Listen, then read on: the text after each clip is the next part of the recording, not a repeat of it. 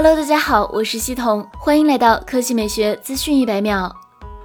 今日，雷军在个人公众号晒出一段魔改小米十至尊纪念版的视频。最大惊喜来自于前置摄像机消失了，实现了完美的真全面屏，而且不是通过升降结构，而是真正实现了屏下相机。据雷军介绍，通过小米第三代屏下相机技术魔改的小米十至尊纪念版，当使用前置相机自拍时，屏幕就会变透明，使光线充分进入相机；当不用前置相机拍照时，屏幕就会恢复正常显示。据了解，小米第三代屏下相机技术计划明年正式量产。通过全新的像素排列方式，让屏下相机区域实现全分辨率的显示效果。至于透光性能，通过将像素间隙做成透明材质，同时将像素驱动电路重新设计，充分利用像素间隙完成透光。前两代技术虽然初步实现了屏幕透明。但显示精度却略有妥协，屏下相机显示区域的像素密度只有普通显示区的一半，而小米第三代屏下相机就是不能牺牲每一颗像素，让所有物理像素百分之百全部点亮。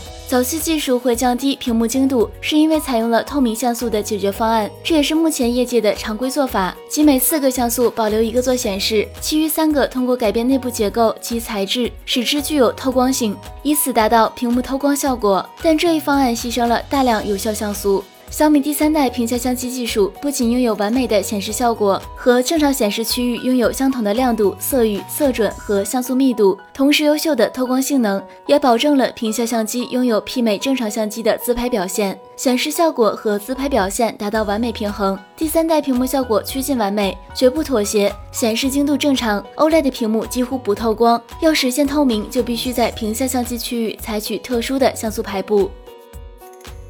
好了，以上就是本期科技美学资讯一百秒的全部内容，我们明天再见。